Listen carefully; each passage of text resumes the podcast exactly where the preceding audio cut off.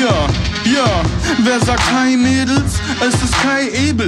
Gibt es irgendein Problem, dann lass es Kai regeln. Es gibt nur eine Regel, don't cross the boss. So, ich denke, mit diesem Zitat kann man erstmal gut einsteigen. Ähm, mein heutiger Gast ist äh, Sportredakteur, Fernsehmoderator und Rennsportexperte. Seit 1992 ist er der Mann aus der Boxengasse der Formel 1. Viele kennen ihn durch seinen auffälligen Style und seine unkonventionelle Art. Ich denke, es ist auch diese Art, die ihn so unglaublich weit gebracht hat.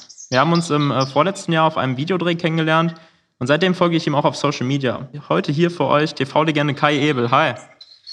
Hallöchen. Geht es dir gut, Kai? Ja, mir geht es den Umständen entsprechend gut, wie man so schön sagt, weil ich würde natürlich auch lieber jetzt irgendwo anders unterwegs sein oder mich auf die nächste Reise vorbereiten, aber da hat man ja einen Strich durchgemacht. Insofern hoffe ich, dass das bald wieder soweit ist, aber grundsätzlich, äh, ich möchte mich nicht beklagen, jetzt wäre das gut. Okay, perfekt, cool. Ähm, als ich mich äh, über dich informiert habe, äh, auch ein bisschen intensiver, bin ich auf dieses, äh, auf dieses Lied gestoßen über dich von ähm, Rapper Echo Fresh. Wie ist es eigentlich dazu gekommen? Kannst du das kurz er erzählen? Nee, das wäre eigentlich eine Frage, die an Echo Fresh geht, weil der hat das Lied gemacht. Ich äh, wusste das auch nicht. Ich wurde irgendwann auch damit konfrontiert, fand das war super witzig, weil ich kenne den Ekrem ja, der kommt ja auch hier, genau wie ich, aus Mönchengladbach und äh, ist ein super Typ. Mittlerweile ist er auch als Schauspieler recht erfolgreich und ähm, hat eigentlich immer ganz gute Songs gemacht. Ich mag die Musik auch von ihm und insofern äh, fand ich das richtig schön, dass er mich da in einem seiner Songs verewigt hat. Die CD habe ich tatsächlich heute auch noch zu Hause. Du bist ja relativ viel unterwegs gewesen, bist wahrscheinlich immer noch viel unterwegs. Hast du mal gezählt, in wie vielen Ländern du schon warst? Oh, da habe ich nie mitgezählt, aber äh, es sind äh, zweifelsohne relativ viele. Ich war zumindest auf allen Kontinenten. Aber wie viele Länder es jetzt im Einzelnen waren und äh, von der UN registrierte Länder oder was weiß ich, keine Ahnung, ich weiß es nicht. Aber manchmal habe ich das Gefühl, es waren zu viele, weil ich hatte öfter auch schon mal das Gefühl, ich komme ja am Flughafen selbst entgegen. ähm, man sieht ja im, im, Fernsehen unheimlich viele Menschen äh, kommen und gehen. Ähm, es gibt eine ja, höhere Fluktuation als, als sonst wo. Aber wie hast du es eigentlich geschafft, dich dazu etablieren und dich immer wieder interessant zu halten? Was waren da vielleicht auch deine Marketinggeheimnisse, dass du es immer wieder hinbekommen hast, äh, ja doch noch einen Auftrag zu bekommen äh, und über so viele Jahre auch äh, interessant zu bleiben? Ja, es ist immer schwer, aber sich selber so zu reden und sich selber zu analysieren. Aber ich glaube, was äh, auf alle Fälle ein Fakt ist, man darf nicht zu viele Fehler machen, weil wenn man viele Fehler macht, ist man ja auch Streck oder wenn man seinen Job nicht gut ausübt. Von daher glaube ich, ich habe das, was äh, an mich da angefordert worden ist, immer ganz gut hinbekommen und denke, eine gewisse Glaubwürdigkeit, Authentizität und eine gewisse Leidenschaft schaden nicht, äh, wenn man seinen Job ausübt und wenn man so selber dahinter steht und selber daran glaubt, dann entscheidet man, glaube ich, auch selber so ein bisschen, wie lange man dabei ist. Es gibt eine Kategorie in meinem Podcast, beziehungsweise eine Rubrik. Äh, du bist ja hier gerade im Marketing Mysteries Podcast. Ähm, und die würde ich gerne ganz kurz mit meinem Jingle hier einleiten, den wir, jetzt neu haben. Marketing Mystery. Gibt es irgendein besonderes Geheimnis, was du mit uns teilen kannst? Irgendein Marketinggeheimnis, ähm, was dir immer wieder geholfen hat, was vielleicht für dich auch besonders gut äh, funktioniert hat? Ähm, Geheimnis gibt es da, glaube ich, nicht. Es ist eigentlich eher so der, der, der äh, Grundsatz, dass man sagt, das Glas ist immer halb voll. Also auch wenn es mal Rückschläge gibt oder so, dann sollte man immer das Positive sehen, das Negative gar nicht zulassen. Dann klappt das eigentlich ganz gut. Oder ähm, ja, wie beim Boxsport es auch so ist, beim Lieblingssport, äh, wenn man zu Boden geht, einfach wieder aufstehen. Weil jeder geht mal zu Boden oder fängt sich mal eine ein aber man sollte dann nicht aufgeben oder das Handtuch werfen, sondern immer wieder von vorne anfangen oder wieder aufstehen und weitermachen und das tun, woran man glaubt und sich da auch nicht zu nervös machen lassen äh, von vielen anderen Dingen, sondern das, was man macht, einfach auch mit Leidenschaft machen, dann glaube ich, kann nicht allzu viel schief gehen. Okay. Wenn ich jetzt zum Beispiel, ähm, also wir haben viele, viele Hörer, die äh, sich ja fürs Marketing interessieren. Ähm, wenn ich jetzt zum Beispiel selber als Unternehmer oder als Unternehmerin ins Fernsehen möchte oder mal einen Fernsehbeitrag haben möchte, hast du da Tipps? Wie kann ich das am besten anstellen? Wie komme ich da am besten in diese Szene rein? Äh, da muss man sich eine Nische suchen. Das äh, war früher sicher noch was anderes. Da gab es nicht so viele Fernsehsender. Ich weiß noch, als ich den Wunsch hatte, zum Fernsehen zu gehen, da gab es gerade mal drei gab es die öffentlich-rechtlichen und noch ein drittes Programm regional, wo man da wohnte. Und dann fing gerade erst, als es dann soweit war und ich meine Ausbildung quasi da in diese Richtung schon geplant hatte, gemacht hatte, da kamen dann so die ersten TV-Sender dazu. Das war dann damals RTL und ähm, ja, da äh, war dann auch schon irgendwie klar, in welche Richtung das geht. Heute gibt es aber so viele, dass man äh, eigentlich ja den, den, den, den, Überblick verliert. Da muss man sich schon irgendwie die richtige Nische suchen. Weil ich meine, da gibt es YouTube, da gibt es Social Media Stars, die können nichts, aber auch gar nichts. Und die zeigen dann einfach nur, was sie von morgens bis abends machen, haben aber plötzlich Millionen Fans. Also anscheinend gibt es da auch einen Markt für. Und von daher sind die Chancen ja eigentlich für jeden groß, da irgendwas zu finden, was irgendwo in eine Lücke stößt, die noch nicht gefüllt ist, obwohl wir eigentlich aus meiner Sicht eine Überinformation haben und ein Überangebot an Medien. Es ist ja auch so, dass es da eigentlich gar keine richtige Strategie für gibt oder gar kein, gar kein Blueprint, gar kein, damit, ja. gar kein Rezept, um da jetzt irgendwie erfolgreich genau. zu werden. Ähm, das merkt man ja auch an deinem Weg. Du bist ja auch relativ unkonventionell ja. ins Fernsehen gekommen. Ähm, vielleicht kannst du da die Geschichte nochmal kurz erzählen? Also grundsätzlich ist es so, ich wollte mal ins Fernsehen, das ist klar. Der Wunsch war auf alle Fälle da, nur äh, der Weg war mir relativ egal, weil ich habe mich anfangs dann auch an Fernsehhochschulen beworben, auf Universitäten beworben.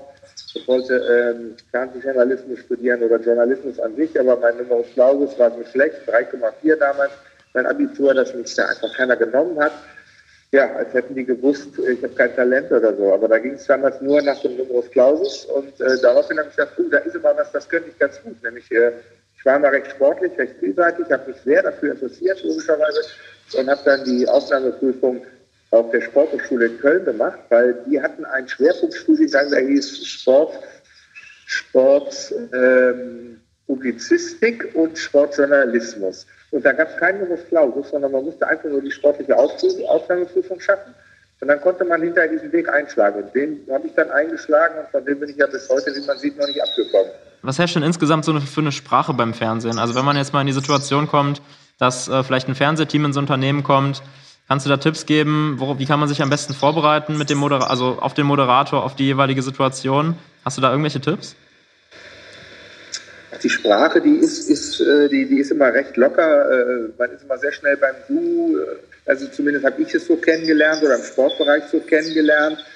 Aber da jetzt irgendwas draus zu schließen, ich glaube, es ist wie immer und so oft, dass die Chemie zwischen Menschen entscheidend ist, wenn man irgendwo erfolgreich punkten möchte. Da muss der Gegenüber den Eindruck haben, Mensch, der oder diejenige passt ganz gut und, und dann wird sich da auch was ergeben. Also das, das hat sehr viel mit, mit Chemie zu tun, so wie es so schön heißt, wie man kommt gegangen, so wird man auch empfangen. Also da, da muss schon, äh, das Puzzleteil muss schon ins Puzzle passen. Jetzt bist du ja sehr, sehr lange schon im Fernsehen und sehr, sehr lange auch auf vielen verschiedenen ja. Plattformen aktiv. Hm, da wird ja wahrscheinlich auch der ein oder andere große Rückschlag mal gewesen sein. Kannst du das vielleicht auch mal teilen, um auch zu zeigen, vielleicht, dass es nicht immer alles so glatt läuft? Wie man das vielleicht auch durch Social Media oder durchs Fernsehen so, so wahrnimmt? Also ich, ich will das Beispiel mal so sagen. Ich, ich, liebe diesen chinesischen Spruch, man kann auch aus Steinen, die einem in den Weg gelegt werden, ein Haus bauen. So war es damals 1992, als bei uns bei RTL war ein leidenschaftlicher Fußball- und Boxfan immer. Wir hatten die Bundesliga. Und es hat mir so viel Spaß gemacht, am Wochenende in den Bundesliga-Stadien die Fußballzusammenfassung zu kommentieren. Das, das war einfach traumhaft. Und äh, dann hörte ich plötzlich, und wir waren alle davon geschockt, weil keiner das so richtig wahrhaben wollte, die Fernsehrechte wechseln zu einem anderen Sender, so war das damals. Die sind dann von RTL zu Sat 1 gewechselt, da gab es dann die Sendung RAN. Ja, und dann standen wir plötzlich da. Da dieses, ja, also die Fußballrechte, die haben wir nicht mehr. Und äh, wir waren alle am Boden zerstört. Einige Kollegen sind der Fußball hinterhergereist. Ich war da gerade erst Volontär. Deswegen hatte ich da auch noch keinen großartigen Namen oder irgendwas. Und äh, das, was ich hätte machen können, ich hätte mit zum MDR wechseln können, weil ein Kollege von uns damals dahin gewechselt ist, der wollte mich mitnehmen. Aber dann, damals wollte ich halt nicht nach Dresden, da ist der MDR hingegangen. Ich wollte aus irgendwelchen Gründen als Rheinländer auch im Rheinland bleiben. Und äh, ja, dann äh, passierte Folgendes. Da habe ich gedacht, jetzt, jetzt, jetzt bleib einfach erstmal ruhig. Wenn die alle Panik kriegen, der Bundesliga hinterherreiten, noch anderes ist traurig. Mein, mein, äh, es war für mich wirklich ein Rückschlag, den Sport, den ich liebte und den ich so gerne gemacht habe, wo ich dachte, ach, da rücke ich jetzt mal so langsam auf, der war plötzlich weg. Also mir war der Boden entzogen. So, und dann kam mein damaliger Chef, kam auf mich zu und sagte dann, pass mal auf, wir haben jetzt keinen Fußball mehr, aber du kennst dich doch im Boxsport aus guck doch einfach mal, was, was ist denn da los? Was kann man denn da so ein bisschen machen? Und außerdem haben wir bei uns ja noch die Rechte für diese komische Formel 1. Ja, und äh, ich kürze das Ganze jetzt ein bisschen ab und so entstand dann die Geschichte. Also ich hatte mich darum gekümmert, dass wir dann einen Vertrag bekommen haben mit Wilfried Sauerland. Der hat damals Henry Maske und Axel Schulz äh, gemanagt. Die Herrschaften muss ich nicht mehr vorstellen. Die haben wir dann, die haben dann auch tatsächlich bei uns geboxt. Haben wir auf einem weißen Blatt Papier angefangen, Sendungen zu konzipieren, die bis heute, glaube ich, kann man sagen, immer noch, ne, ist ja so, zu den erfolgreichsten, was die Quoten angeht, von RTL gehört. Und da bin ich auch ein klein bisschen stolz drauf. Und das andere ist die Formel 1, die auch eine unglaubliche Erfolgsgeschichte hatte.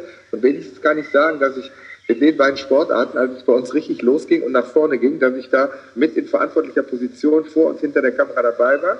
Und das macht mich natürlich auch irgendwo ein bisschen stolz. Und das Ganze war ja eigentlich nie so geplant und äh, im Prinzip aus einer Niederlage äh, entstanden, nämlich der äh, des Verlustes der Fußball-Bundesliga-Rechte. Und daran sieht man, dass man aus einer vermeintlich schlechten Situation plötzlich wieder eine gute machen kann. Ja, sehr cool. Ähm, jetzt sind wir gerade beim Thema auch Formel 1. Äh, ich möchte ja jetzt nicht nur über die Formel 1 reden, aber vielleicht einmal kurz, äh, ich denke, du wirst in vielen Interviews immer auch über, über dieses eine Thema vor allem äh, befragt. Ähm, da ist ja auch so, dass unheimlich viele verschiedene Moderatoren da sind, verschiedene Fernsehsender oder verschiedene Leute, die, äh, wenn man diese Bilder sieht im, im, im Interview oder im Fernsehen, ähm, dann stehen da ja immer zehn verschiedene Mikrofone ähm, mit Menschen drumherum. Ähm, wie schafft man es da, selber auch Fragen zu stellen und sich selber in den Mittelpunkt zu drängen? Gut, am Anfang war das etwas schwieriger in den ersten Jahren. Da habe ich mir da so ein bisschen eine Position erarbeitet. Das äh, habe ich von meinem ersten Boxtrainer habe ich den Spruch behalten. Der hat mir damals auch gesagt, ein gutes Pferd drängt sich immer an die Krippe. Und da habe ich mich immer dran gehalten und war halt auch immer an der Krippe, immer da, wo ich hin wollte. Aber heutzutage ist es ja viel einfacher, äh, manchmal aber dann allerdings auch unangenehmer, weil es eigentlich sehr, sehr viel auch, äh, zumindest was die Nachberichterstattung angeht, eingeteilt ist. Da gibt es eine Mixzone, die es früher nicht gab. Früher kam dann derjenige, der am schnellsten da war, kam auch am schnellsten zum Zug. Heute, das war dann oft ein Vorteil auch mal, aber heute ist es zumindest äh, besser organisiert. Und, äh, aber jeder kommt zum Zug. Das äh, ist der Tatsache geschuldet, dass die Formel 1 schneller gelernt hat, wie wichtig eben auch der Fernsehsender für die einzelnen Teams ist und für die Sponsoren, dass die auch mal gesehen werden. Und deswegen haben die ganz klare Ansagen, auch wirklich mit jedem dann zu sprechen. Okay. Ähm, ich könnte mir aber vorstellen, dass sowas wie Beziehungspflege und sowas auch unheimlich wichtig ist, auch vielleicht zu den Sportlern. War das auch ein Thema, dass du zum Beispiel, ob das jetzt Michael Schumacher, Sebastian Vettel ist, ähm, dass du zu diesen Personen auch eine, eine Beziehung aufbauen musstest oder war das gar kein Thema? Da sind wir wieder beim Thema Chemie zwischen Menschen. Ich glaube eher, dass es da um den Respekt geht, weil es gibt ja auch viele Journalisten, die kennen die Fahrer auch über Jahrzehnte und die kommen mit denen einfach überhaupt nicht klar oder kommen nicht ran weil zwischen denen irgendwie so eine unsichtbare Mauer ist. Und dann, dann ist es eher so, dass die Fahrer mit den Journalisten, glaube ich, lieber oder besser sprechen, von denen sie sich fair und gut behandelt fühlen und äh, wo sie auch einen gewissen Respekt haben, wo man sich gegenseitig respektiert. Da kann man ruhig mal anderer Meinung sein, sich auch mal fetzen über einige Geschichten.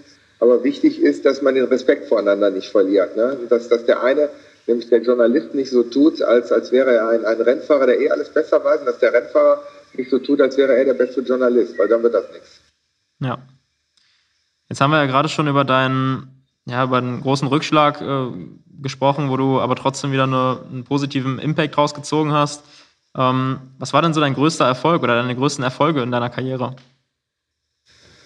Puh, das ist immer schwer zu sagen. Also da gibt es natürlich auf der einen Seite messbare Erfolge oder so. Das ist, das habe ich vorhin gesagt, einer sicherlich, dass wir mit dem äh, Schulz-Boter-Kampf die höchste Quote in der Geschichte von RTL hatten. Das gilt heute noch und äh, schließlich habe ich das Ding moderiert und auch mit dazu beigetragen, dass es zu dem Kampf überhaupt gekommen ist. Da ist man natürlich schon ein bisschen stolz. Dann äh, habe ich auch zusammen mit unserer Formel 1-Mannschaft oder mit unserem Boxteam auch den Deutschen Fernsehpreis gewonnen. Äh, zweimal. Das, das sind auch so Sachen, wo man sich dann drüber freut oder, oder auch mal so einen persönlichen Preis in der Formel 1 das, das, das sind, so, äh, sind so Äußerlichkeiten, aber dann sind es eben auch so die, die kleinen Momente, die man so als Erfolg sieht, wenn du einfach in einer schwierigen Situation mal was Exklusives bekommen hast oder so. Ich zum Beispiel weiß, damals in der Startaufstellung, als ich ein Interview mit dem Michael Schumacher in Monza machte, äh, vor dem Rennen, und das Interview war eigentlich zu Ende. Ich sage so, danke Michael, drehe mich um, dann zuckt er mir auf die Schulter sagt, warte mal kurz, ich habe noch was. Sag, was ist denn los? Ja, ich habe ja mal gesagt, wenn es soweit ist, dann sage ich das mal. Und ich wollte nur sagen, also Corinna und ich, wir erwarten Nachwuchs. Das war dann also die, die weltexklusive Neuigkeit, die äh, äh, Michael Schumacher zu verkünden hatte. Und die hat er eben nicht der Bildzeitung gesteckt oder sonst irgendwo hingetan, sondern bei, bei mir live am Mikrofon gemacht. Und da war ich natürlich wirklich mega stolz dass das genau bei mir passiert ist. Ne? Ist ja klar. Wo man dann natürlich auch wieder bei, der, bei dem Thema ist, Beziehungen pflegen und auch äh, Beziehungen Richtig, zu Menschen genau. zu haben. Ne? Da hat wahrscheinlich ja, auch die, ähm, da hat auch die Chemie einfach gestimmt, denke ich mal. Ja, das auf jeden Fall. Also aus irgendwelchen Gründen, ich, ich weiß das ja im Nachhinein, äh, habe ich ja gehört, wie das war. Also die, die haben genau mit dieser Geschichte sehr lange überlegt und mit dem Michael gesprochen, machen wir eine Pressekonferenz oder machen wir das in den Interviews nach dem Rennen, machen wir das äh, da vorne bei der Moderation beim Niki Lauda, äh, wo lassen wir die Info denn raus? Und da hat der Michael selber gesagt, nee, nee, also das überlasst er mir mal, das, ich, ich möchte das beim Kai machen, ich will mal sehen, wie der reagiert. Also das, das erzähle ich vorne beim Kai.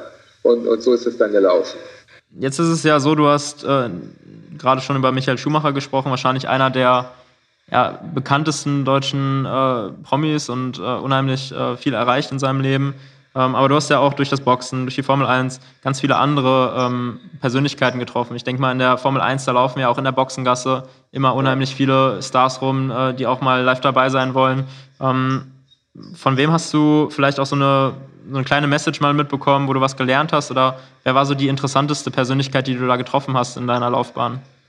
Also, wenn ich ehrlich bin, das ist ja schwer zu beurteilen, weil auf der einen Seite hat man interessante Menschen aus dem Businessbereich, auf der anderen Seite äh, lernt man Weltstars kennen, wie, wie Michael Douglas oder Al Pacino, die man immer mal sehen wollte, oder eine, eine Cameron Diaz als Schauspielerin, äh, die ich damals kennenlernte, als sie noch nicht so groß war. Das sind alles irgendwie wie Highlights, wenn man sieht, Ach, mit, mit, mit den Menschen kommt man ja äh, wunderbar klar. Den Sänger Leo Sayer, der so ein Jugendidol war und so Geschichten alles. Da steht plötzlich Ozzy Osbourne vor einem.